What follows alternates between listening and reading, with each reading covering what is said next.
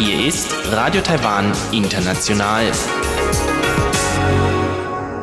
Sie hören das halbstündige deutschsprachige Programm von Radio Taiwan International an diesem Donnerstag, den 9. April. Am Mikrofon begrüßt Sie Karina Rother und Folgendes haben wir heute für Sie im Programm. Zuerst die Tagesnachrichten. Darauf folgt Aktuelles aus der Wirtschaft mit Frank Pewitz. Heute zu den Auswirkungen des Coronavirus auf deutsche Unternehmen in Taiwan. Weiter geht's mit Rund um die Insel und Elon Huang, heute im Gespräch mit Markus Wild, der eine Tochtergesellschaft des deutschen Windenergieproduzenten ENBW in Taiwan leitet und heute über die Entwicklung der Windenergie in Taiwan spricht. Nun zuerst die Tagesnachrichten.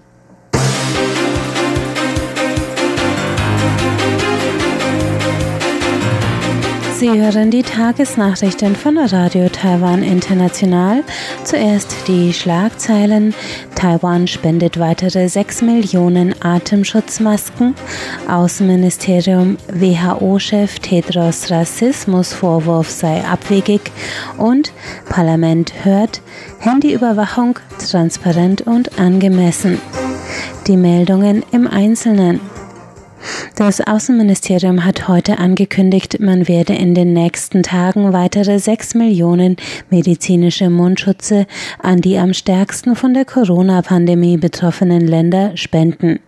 Die erste Sendung von insgesamt sieben Millionen Atemschutzmasken Made in Taiwan und weiteren medizinischen Geräten wurde in den letzten Tagen an mehrere europäische Länder ausgeliefert. Deutschland erhielt seine Lieferung heute Morgen am Frankfurter Flughafen. Die zweite Sendung soll ebenfalls den EU-Staaten sowie den USA zugutekommen. Zudem sollen Länder des Mittleren Ostens und Südostasien medizinische Masken erhalten. Außenministeriumssprecherin Joanne O oh betonte heute, dass Taiwan mit der Spende seinen Teil zu dieser globalen Aufgabe beitragen wolle. Taiwan kann helfen und Taiwan hilft, sagte O. Oh. Taiwans Außenministerium hat heute deutliche Kritik an den Anschuldigungen von Tedros Ghebreyesus geübt. Der Generaldirektor der Weltgesundheitsorganisation WHO hatte auf einer gestrigen Pressekonferenz vor einer Politisierung der Covid-Pandemie gewarnt und über rassistische Angriffe gegen seine Person geklagt. Tedros sagte, die Angriffe hätten in Taiwan ihren Ursprung genommen und Taiwans Außenministerium hätte sich nicht davon distanziert. Das Außenministerium sagte heute, die Behauptung sei, Zitat, abwegig und stelle, Zitat, einen schweren Angriff auf Taiwans Regierung und Bevölkerung dar. Sprecherin Joanne O bekräftigte, Taiwan sei eine entwickelte Demokratie. Der Staat habe seine Bürger in keiner Weise ermutigt, diskriminierende oder persönliche Äußerungen gegen Tedros zu tätigen. Vielmehr würde Taiwans Bevölkerung durch den Ausschluss aus der WHO diskriminiert. O sagte, die Regierung fordert eine sofortige Berechtigung von Generaldirektor Tedros abwegigen Äußerungen sowie eine Entschuldigung. Wir finden es bedauerlich, dass der Generaldirektor Taiwan nicht nur aus WHA und WHO ausschließt, sondern Taiwan auch noch mit gegenstandslosen Gerüchten diskreditiert. Präsidentin Tsai forderte Tedros in einer Twitter-Nachricht auf, Zitat, dem Druck aus China standzuhalten und Taiwan zu besuchen, um Taiwans Anstrengungen im Kampf gegen Covid-19 selbst zu sehen. Der Justizausschuss des Parlaments hat heute einen Bericht über den Einsatz von digitaler Überwachung in der Pandemiebekämpfung vorgelegt. Demnach sei die Sammlung von Handydaten entsprechend dem Epidemiepräventionsgesetz vertretbar, da sie im Rahmen der Rechtsstaatlichkeit geschehe und der Vorgabe der Verhältnismäßigkeit entspreche. In dem Bericht wurde bewertet, ob die digitale Überwachung von Personen in Quarantäne eine Verletzung von Menschenrechten und Privatsphäre darstelle. Justizminister Tsai Ching-xiang betonte, die Verletzung der Persönlichkeitsrechte von Menschen in Quarantäne durch Überwachung der Mobilfunksignale sei eine Zitat angemessene Maßnahme. Das Gesetz zum Schutz persönlicher Daten schütze zudem vor Missbrauch der gesammelten Daten. Tian Hongwei, der Direktor des Amts für Datensicherheit, erklärte, dass die gesammelten Daten nach Ende der Epidemie gelöscht und der Mechanismus zur Handyüberwachung aufgelöst werde.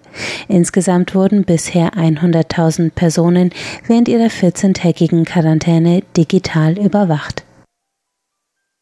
Das Epidemie-Kommandozentrum CECC hat heute eine weitere Infektion mit dem Coronavirus bestätigt. Damit stieg die Zahl der Covid-Erkrankungen in Taiwan auf 380. Fünf Menschen sind bisher gestorben. Bei dem Patienten handelt es sich um einen ca. 20-jährigen Studierenden der Nationalen Taiwan Normal Universität. Bei seinem Zimmernachbarn war Ende März eine Covid-Infektion festgestellt worden. Der Student befand sich seither in Quarantäne. Studentenwohnheim und Universität wurden bereits desinfiziert.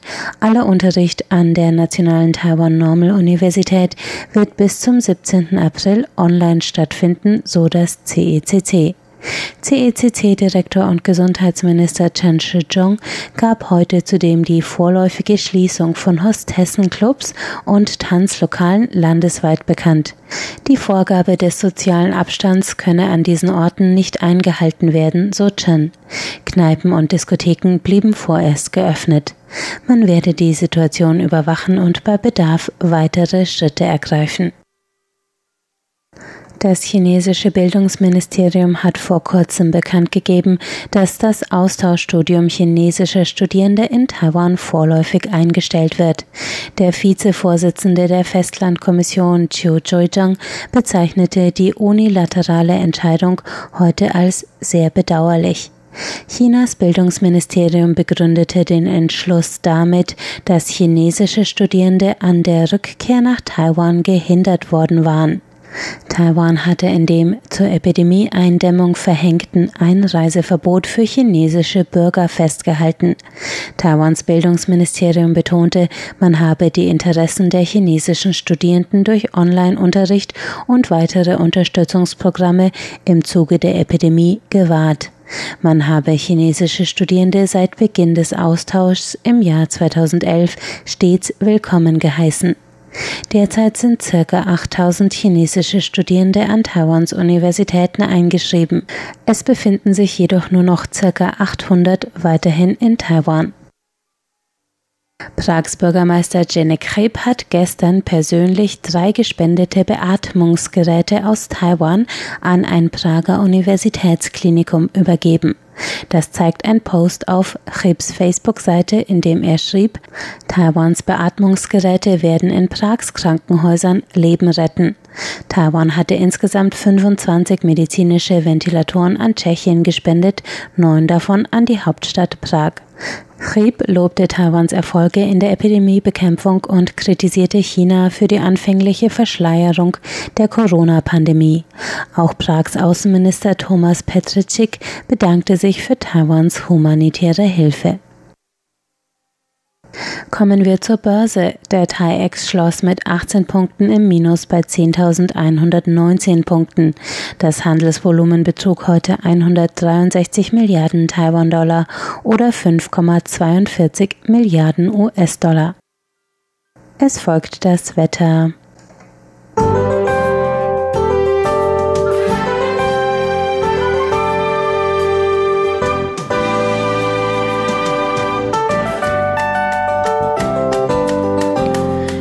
Taiwan sind heute Frühlingsgefühle aufgekommen. Nach dem Tief der letzten Tage kam auch im Norden des Landes heute die Sonne durch. Die Temperaturen stiegen auf 25 Grad um die Mittagszeit. In Kaohsiung und Pingdong in Südtaiwan wurde es bis 33 Grad warm. Ab Mittag leichte Schauer an der Nordspitze und entlang der Ostküste. Morgen Freitag bleibt es angenehm frühlingshaft bei Sonne und Wolken zwischen 18 und 29 Grad. Regen fällt in Hualien und Taidong an Taiwans Ostküste. Da liegen die Werte zwischen 20 und 25 Grad.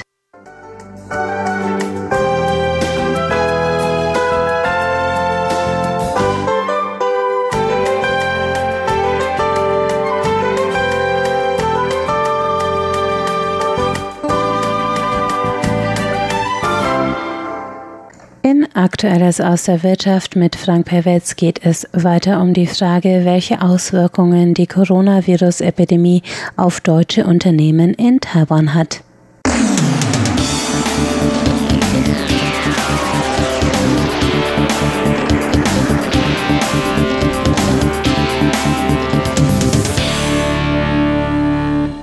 Herzlich willkommen bei Aktueller Maus der Wirtschaft. Es begrüßt Sie Frank Piewitz. Weiter geht's heute mit der Wirtschaft im Zeitalter des Coronavirus. Weiter geht's heute mit der Umfrage des Deutschen Wirtschaftsbüros unter deutschen Unternehmen zu den Auswirkungen der Krise. Heute erfahren Sie, wie es um Heimarbeit und der Versorgung mit Mundschutzmasken steht, ob die Versorgung dem Markt überlassen werden sollte und wie Taiwan die Versorgung der Öffentlichkeit anpackt.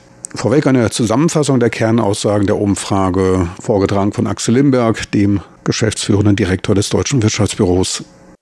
Of the results of our business survey, uh, I'd like to put it into, into a nutshell. Um, Als Kernaussage der Umfrage kann festgehalten werden, es ist eine ernsthafte Angelegenheit. Die deutschen Unternehmen sind von dieser Krise G und betroffen. Zusätzliche Maßnahmen zur Stabilisierung der Situation werden als notwendig angesehen, um 2020 aus Geschäftsperspektive betrachtet zu einem halbwegs sinnvollen Jahr zu machen. Und ich möchte darauf hinweisen, dass die deutschen Unternehmen auf die Gesundheit ihrer Mitarbeiter achten, sich auf die Sicherung der Beibehaltung der Arbeitsplätze zu fokussieren, hat absoluten Vorrang, wobei wir auf noch mehr Unterstützung der taiwanischen Behörden hoffen. Ein weiterer wichtiger Punkt, die Unternehmen sind sehr erfreut über die von Taiwans Behörden bereitgestellte Unterstützung und Kommunikation, wofür wir den taiwanischen Einrichtungen und Behörden bei ihrer Handhabung dieser Krise danken wollen. Machen Sie weiter so und halten Sie das Umfeld so, wie es ist. Für Unternehmen ist ein sicheres Umfeld, welches ermöglicht, den Betrieb fortzuführen, von enormer Bedeutung. To keep us our operation here in Taiwan. Doch wie sieht es mit der Versorgung von Mundschutzmasken und dem Homeoffice aus? Dazu Anton Lovric von der Firma Hefele, Hersteller von Beschlägen. As long as the supply uh, in the country is there, we will have enough face masks. So Solange die Versorgung im Land gesichert ist, werden wir auch genügend Gesichtsmasken haben, wobei man natürlich nicht weiß, was in drei Wochen passiert. Laut unseren Informationen baut die Regierung weitere Fabriken bzw. weitere Maschinen auf. Daher gehe ich davon aus, dass wir eine sichere Versorgung mit Gesichtsmasken haben werden. Zur Heimarbeit kann ich sagen, da wir in unserem Unternehmen SAP verwenden und damit verbunden sind, müssen wir ins Büro kommen. Es ist daher entscheidend, dass unsere Verwaltung und die für die Finanzen Verantwortlichen dort auch arbeiten. Wir müssen daher besonders vorsichtig sein, dürfen auf keinen Fall krank werden, denn zum momentanen Zeitpunkt sind wir nicht in der Lage, alles von zu Hause aus zu erledigen. Dies ist nun ein in Betracht zu ziehender Faktor, den wir mit Europa kommunizieren, wie wir möglichst schnell diese Situation überwinden können für den Fall, dass etwas passiert. Bei der Versorgung mit Gesichtsmasken reagierte Taiwan schnell. Zum Teil hatte man schon vorgesorgt. Schon früh nach Ausbruch der Virenepidemie in China lieferte Taiwans Regierung aus bereits vorhandenen Lagerbeständen 20 Millionen Gesichtsmasken an Apotheken und auch an die vier größten rund um die Uhr geöffneten Kettenläden. Grund war die sprunghaft ansteigende Nachfrage, die nicht mehr gedeckt werden konnte. Gleichzeitig legte man einen Standardpreis fest. Ende Januar waren es 8 Taiwan-Dollar pro Dreierpack, etwa 25 Eurocent für die einfache Maske. In der Apotheke zahlte ich neulich 5 Taiwan-Dollar pro Stück. Auch die Preise für Desinfektionsalkohol wurden festgeschrieben. Die Änderung der Produktionsmenge war da relativ einfach, da man sich an Staatsbetriebe wenden konnte. Gleichzeitig kam auch der Hinweis, dass entsprechend Artikel 251 des Strafgesetzbuches vorsätzliche Preistreiberei oder das Horten von Gesichtsmasken einen Straftatbestand darstelle und mit Gefängnis von bis zu drei Jahren und einer Geldstrafe von 10.000 US-Dollar geahndet werden können. Sollte dabei noch das Wettbewerbsrecht beeinträchtigt werden, so könnte dies Strafen von bis zu 750.000 Euro nach sich ziehen. Insgesamt eine klare Aussage. In Taiwan stellt man ganz eindeutig die Gesundheit der Bevölkerung an erster Stelle und überlässt die Versorgung mit lebenswichtigen Gütern in Notzeiten nicht irgendwelchen Marktkräften. Das neoliberale Credo der sich in der langen Frist herausstellenden effizienten Preise kann bei solch kurzfristigen Eruptionen der Nachfrage keine Gültigkeit postulieren, schon gar nicht, wenn es um lebenswichtige Produkte geht. In einem nicht perfekten Umfeld Marktkräften freien Lauf zu lassen, würde die Gesamtsituation noch verschlimmern. Neben einer Ausgrenzung von finanziell schwächeren Gruppen, was nicht im Einklang mit dem Allgemeininteresse Gesundheit für alle stünde, würde dies auch die Anstrengungen zur Eindämmung der Epidemie konterkarieren und in einen Perpetuum mobile Modus senden. Freier Markt dort, wo er die gewünschten Resultate bringt. Mittelfristig sollte ein Kontraktverhältnis angestrebt werden, welches ein hohes Maß an Versorgungssicherheit für den Staat und auch für die Unternehmerseite Geschäftschancen bietet. Unternehmen planen mit Sicherheit effizienter als der Staat. Angesichts von Produktionskapazitäten von vier Millionen Masken täglich suchte man daher hier in Taiwan schon Ende Januar nach Wegen zur Erhöhung der Kapazitäten. Man schaltete schnell und erwarb weitere Produktionslinien für chirurgische Masken. Mittlerweile können täglich 15 Millionen Masken hergestellt werden. Bald sollen es 17 Millionen sein. Als nächsten Schritt setzte man eine Rationierung der Gesichtsmasken um, um jedermann Zugang zu den begehrten Stücken zu gewähren. Bis gestern wurden bei Vorlage der Krankenkassenchipkarte drei Masken wöchentlich zugesichert. Seit heute können alle zwei Wochen pro Person neun Masken für je fünf Taiwan-Dollar das Stück erworben werden. Da sich anfangs lange Schlangen bildeten, nutzte man das Potenzial des Internets und entwickelte parallel ein Online-Buchungssystem. Kritik kam allerdings trotz der jetzt angehobenen Stückzahl von Taipis Bürgermeister Kerban Je, selbst jahrelang Chirurg in der Notfallaufnahme in der Uniklinik der NTU und später unter anderem in der Organtransplantation tätig. Idealerweise sollte pro Person eine Maske täglich bereitgestellt werden. Man atme ja schließlich auch am Wochenende und an den Feiertagen so. Das unbeschränkte Reisen während der Feiertage zum Grabreinigungstag, was teils zu überfüllten Plätzen führte, könnte sich als Lücke bei den Eindämmungsanstrengungen des Virenausbruchs erweisen, warnte er. Dies werde man in gut zwei Wochen wissen. So lange dauert es in etwa, bis die Krankheit nachgewiesen wird. Er sprach sich für Maßnahmen bei der Kontrolle von Menschenmengen aus. Sollte soziale Distanzierung nicht einzuhalten sein, sprach er sich für die Pflicht zum Tragen von Masken aus. Taiwans Regierung schien dies gehört zu haben. Man arbeitet bereits an neuen Regelungen. Zurück zu Heimarbeit, Gesichtsmasken und deutschen Unternehmen. Auch beim deutschen Industriedienstleister Beckhoff, Anbieter von computergestützter Produktionsoptimierung, war Heimarbeit nicht möglich.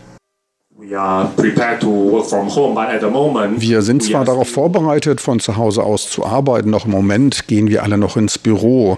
Ohnehin sind bei uns immer die Hälfte der Leute die meiste Zeit außer Haus. Sie arbeiten im Verkauf oder es handelt sich bei ihnen um Ingenieure, die für Kunden Dienstleistungen erbringen. Im Management und der Verwaltung arbeiten die meisten nach wie vor im Büro. Sie werden von uns aber dazu aufgerufen, im Falle von Unwohlsein zu Hause zu bleiben und dann von dort zu arbeiten, falls möglich. Natürlich stellen wir zum Schutze der Angestellten in unseren Büros Gesichtsmasken und Handdesinfektionsmittel zur Verfügung. Angesichts der niedrigen Infektionsrate Stand heute wurden in ganz Taiwan bei lediglich 380 Personen eine Coronavireninfektion nachgewiesen. Erscheint das Arbeiten im sogenannten Homeoffice nicht zwingend notwendig. Allerdings sind in Corona-Zeiten zwei Wochen eine recht lange Zeit. Die Zukunft wird es zeigen. Bisher ist die Atmosphäre in Taiwan recht entspannt bei nichtsdestotrotz stark verlangsamten Pulsschlag des öffentlichen Lebens. Bars und Restaurants werden deutlich weniger frequentiert, größere Veranstaltungen sind zudem nicht zugelassen. Auch beim Erwerb von Mundschutzmasken herrscht keine Hektik. Dies konnte man nach der Lancierung des Online-Beschaffungssystems erfahren. Zur Reaktion auf die erste Mitte März aufgelegte Tranche von Masken sagte Philipp Lohr, Vizegeneraldirektor der Krankheitskontrollbehörde, die Schutzmaskenversorgung liegt in dieser Woche bei etwa 10 Millionen Stück täglich, was momentan jenseits der täglichen Nachfrage der Öffentlichkeit liegt. Aus den Verkaufszahlen unseres Online-Verkaufssystems konnten wir entnehmen, dass die Leute nicht in Panik sind und auch nicht wie zuvor möglichst viele Masken horten wollen. Über das Online-System bieten wir der Öffentlichkeit bis zu 7 Millionen Masken an. Bei drei Masken wöchentlich pro Person könnten damit etwa 2,3 Millionen Personen bedient werden. Masken bestellt haben aber bisher weniger als eine Million Personen. Ich denke daher, dass sich ab dieser Woche für Unternehmen weitere Möglichkeiten ergeben, für ihre Angestellten weitere Schutzmasken über das Wirtschaftsministerium einzukaufen. Dort haben wir bereits eine Kontaktstelle für Unternehmen zum Buchen von Schutzmasken eingerichtet wollen wir hoffen, dass da möglichst viele von übrig bleiben. So viel für heute aus aktuellem aus der Wirtschaft mit Frank Pewitz. Besten Dank fürs Interesse. Tschüss und auf Wiedersehen bis zur nächsten Woche.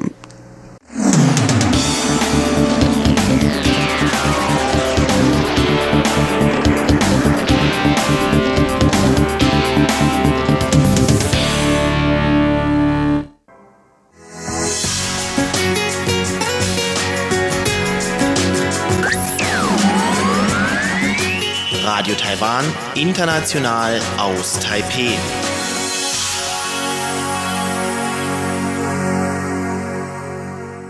Weiter geht's mit Rund um die Insel und Elon Huang, heute im Gespräch mit dem ENBW Taiwan-Chef Markus Wild. Herzlich willkommen, liebe Hörerinnen und Hörer am Mikrofon, begrüßt Sie Elon Huang. Heute geht es weiter mit meinem Gespräch mit Markus Wild, unter dessen Leitung im vergangenen Jahr die Tochtergesellschaft des deutschen Unternehmens ENBW hier in Taipei ENBW Asia Pacific gegründet wurde. Als nächstes wollte ich von Markus Wild wissen, wie die ENBW Asia Pacific aus seiner Sicht bisher in Taiwan aufgenommen wurde. Wir sind überaus freundlich aufgenommen worden am Anfang. Unsere Firma wurde äh, begrüßt. Es wurde sehr begrüßt, dass wir gekommen sind. Unser Projekt wurde begrüßt. Und wir sind mehr und mehr fachlich freundlich aufgenommen worden im Jahr 2019, als unsere Stakeholder bemerkt haben, dass wir mehr sind als eine Bank, dass wir mehr sind als ein Offshore-Entwickler, dass wir etwas von Stromerzeugung verstehen, von Stromtransport und Verteilung, dass wir nicht nur Offshore-Wind können, dass wir auch verschiedene andere Kraftwerke von Wasserkraft, Onshore-Wind, Photovoltaik. Wir haben immer noch Kernkraft im Portfolio für die kommenden zwei Jahre in Deutschland. Dieses Wissen ist ja da. Wir betreiben die Umstellung von Kohle auf Gaskraftwerken. Wir wissen, wie man Kohlekraftwerke aus dem System nimmt. Äh, wir wissen, wie man das umbaut und wir wissen, wie man ein Stromübertragungs- und Verteilnetz betreibt und auf erneuerbare Energien umbaut und ertüchtigt. Und all das hat dazu geführt, dass man uns zunehmend Respekt und Achtung entgegenbringt, so wie wir das achten, was hier im Land gemacht wird. Die ambitionierten Pläne bedürfen doch einiger Anstrengung und wir sehen, wie sich angestrengt wird. Und diese gegenseitige Achtung und Respekt hat dazu geführt, dass wir nach zwölf Monaten sehr, sehr gut verankert sind, sodass ich sehr optimistisch bin, in naher Zukunft sowohl im Bereich Offshore-Wind als auch vielleicht anderen erneuerbaren Erzeugungsarten die EMBW zur Wirkung zu bringen. Sie haben schon Taipower erwähnt, also das ist hier der lokale Stromerzeuger. Wie sehen Sie die Einstellung in Taiwan der Regierung bzw. anderer Player wie Taipower zur Windenergie? Sie haben schon gesagt, das sieht relativ positiv aus, aber wird es auch so vorangetrieben, dass es so ohne Probleme eigentlich vorangehen kann? Zu sehr großen Teilen ja. Dieser ambitionierte Plan, in fünf Jahren 20 Prozent der äh, verbrauchten Strommenge erneuerbar zu erzeugen, wird durch sehr, sehr viele schlüssige und äh, fundierte Maßnahmen flankiert und umgesetzt. Wir sprechen darüber, hier in Taiwan eine Handelsplattform aufzubauen für erneuerbare Energien. Wir sprechen darüber, das Netz zu ertüchtigen, was Taipower natürlich jetzt vor der Brust hat. Wir sprechen sprechen darüber in Taiwan, dass Taipower, der doch sehr traditionelle Versorger, jetzt ebenfalls in einen eigenen Windpark investieren darf und muss wahrscheinlich sogar. Wir sprechen darüber, dass all die Windparks, die in dieser ersten Runde, von der ich sprach, bezuschlagt wurden, jetzt gebaut und irgendwann bald angeschlossen werden müssen. Das heißt, da muss ein Netz umgebaut werden, was getan wird. Es müssen Pläne gemacht werden. Das funktioniert für meine Begriffe in, in einer wirklich tollen Geschwindigkeit. Man darf dabei nicht übersehen, dass bei solchen Umbauten und Veränderungsprozessen äh, nicht das die Erfahrungswerte der letzten Dekaden, die die Menschen gemacht haben, äh, die sich da engagiert haben, die dort gearbeitet haben, dass die wertlos gemacht werden. Es hatte alles seine Zeit. Kohle und fossile Energieerzeugung generell hatte ihre Zeit, war unerlässlich, wird auch noch eine ganze Weile unerlässlich sein. Das sollte man nicht negieren. Und mir gefällt persönlich sehr gut, dass Taiwan versucht, das nicht zuzulassen. Dass das, was getan wurde, wertvoll ist. Und selbst ein Kohlekraftwerk, was Taipower im Portfolio hat, was zugegebenermaßen sehr dreckig ist und viel CO2 emittiert, dass das doch eine wertvolle Ressource war, die man natürlich jetzt um und vielleicht sogar abbauen muss. Aber das muss man behutsam tun mhm. und das tut man. Und dass es Beharrungsvermögen und äh, starke konservative Kräfte gibt, spiegelt sich in einer Teilpower wieder, so wie es in einer Gesellschaft ist. Es wird immer Menschen geben, die Nuklearenergie, Kernenergie bevorzugen und das müssen wir aushalten. Und Taiwan hält das wunderbar aus. Ich respektiere das sehr und würde mir wünschen, wir hätten in Deutschland an der einen oder anderen Stelle eine ausgewogenere Diskussion und den Finger etwas mehr jenseits der Wunden. Das ist hier schon oder ist hier noch an, an einem Punkt, der mir auffällt und der sehr wohltuend ist. Inwiefern ist Deutschlands Situation von Taiwans Situation anders, weshalb man dann eben die Bedingungen in Deutschland nicht einfach hier umsetzen kann?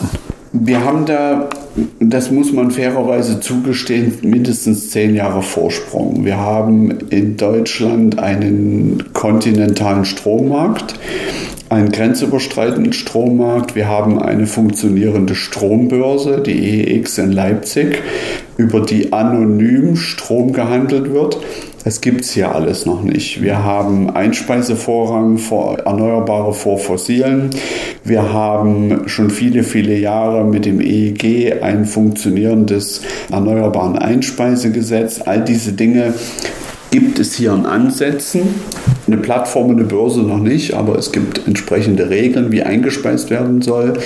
Das muss jetzt peu à peu einfach geschärft und aufgebaut werden. Mhm. Es wird hier zum Beispiel diskutiert, dass große Industrieabnehmer eine Verpflichtung bekommen sollen, so und so viel Prozent ihrer verbrauchten Strom, also verbrauchten Energie äh, erneuerbar zu beziehen, entweder selbst äh, zu erzeugen oder eben zu beziehen oder eben die, die nötigen Zertifikate, die entsprechenden zu kaufen. Es gibt hier noch keine CO2-Zertifikatshandelsstellen stellen. Das alles zusammen wird in den nächsten Jahren kommen. Ich weiß, dass das gesehen wird und dass daran gearbeitet wird, aber das dauert. Und diese Zeit darf sich Taiwan auch nehmen. Das ist, das ist auch völlig normal, dass sowas in Dekaden vor sich geht und weniger in Jahren. Okay, letzte Frage und zwar Coronavirus. Wir haben das hier in Taiwan selbst relativ gut unter Kontrolle, aber ich habe kürzlich eine, einen Bericht gelesen, da hat, glaube ich, das Deutsche Institut hier eine Umfrage unter deutschen Unternehmen gemacht, inwiefern das Coronavirus die deutschen Unternehmen beeinflusst hat oder beeinträchtigt hat. Hat es irgendwelche Beeinträchtigungen für Sie gegeben? Ja, natürlich hat es auch für uns Beeinträchtigungen gegeben wenngleich die nicht so hart sind wie für Unternehmen in, in der im produzierenden Gewerbe. Wir haben ja Bosch, Siemens, die stellen natürlich Automatisierungslösungen her. Da braucht man chinesische Zulieferer. Das haben wir momentan nicht. Hm. Wir sind betroffen eher durch den unterbrochenen Reiseverkehr. Ich sprach davon, dass wir immer mal best mit bestimmten Stakeholdern sehr inhaltlich tiefe Gespräche oder Seminare oder irgendwelche Workshops führen. Das ist dann ein bisschen mühseliger, weil ich zum Beispiel auf der technischen Seite die entsprechenden Kollegen nicht bitten kann, mal schnell für zwei Tage zu kommen und mir zu helfen. Abgesehen davon wird es potenzielle Zulieferer betreffen, äh, mit denen wir dann irgendwann den Windpark errichten wollen, dass deren Zuliefererkette momentan Lücken aufweist oder gar komplett mhm. unterbrochen ist. Wir sehen aber dass die das noch im Griff haben, dass bestimmte Investitionen langsamer gehen, zum Beispiel in Fertigungsstätten für Windkraftanlagen oder für Fundamente. Aber es ist noch nichts zum Stillstand gekommen. Auch auf der Finanzseite sieht es so aus, als ob alles erstmal intakt ist. Wir sind natürlich runter von dem Speed, den wir in den vergangenen anderthalb Jahren hatten, aber das ist ja manchmal auch nicht schlecht. Okay, gut, dann hoffe ich, dass sich das bald gibt mit diesen Virusproblemen und wünsche Ihnen für Ihre weiteren Aktivitäten oder Bemühungen hier viel Erfolg. Haben Sie herzlichen Dank. Das war der zweite und letzte Teil meines Gespräches mit Markus Wild, der Leiter von ENBW Asia Pacific hier in Taipei. Und damit verabschiede ich mich. Am Mikrofon war Ilon Huang. Vielen Dank fürs Zuhören. Diese und alle unsere Sendungen finden Sie auch im Internet zum Nachhören unter www.de.rti.org.tv. Das war's für heute von Radio Taiwan International. Tschüss, bis zum nächsten Mal.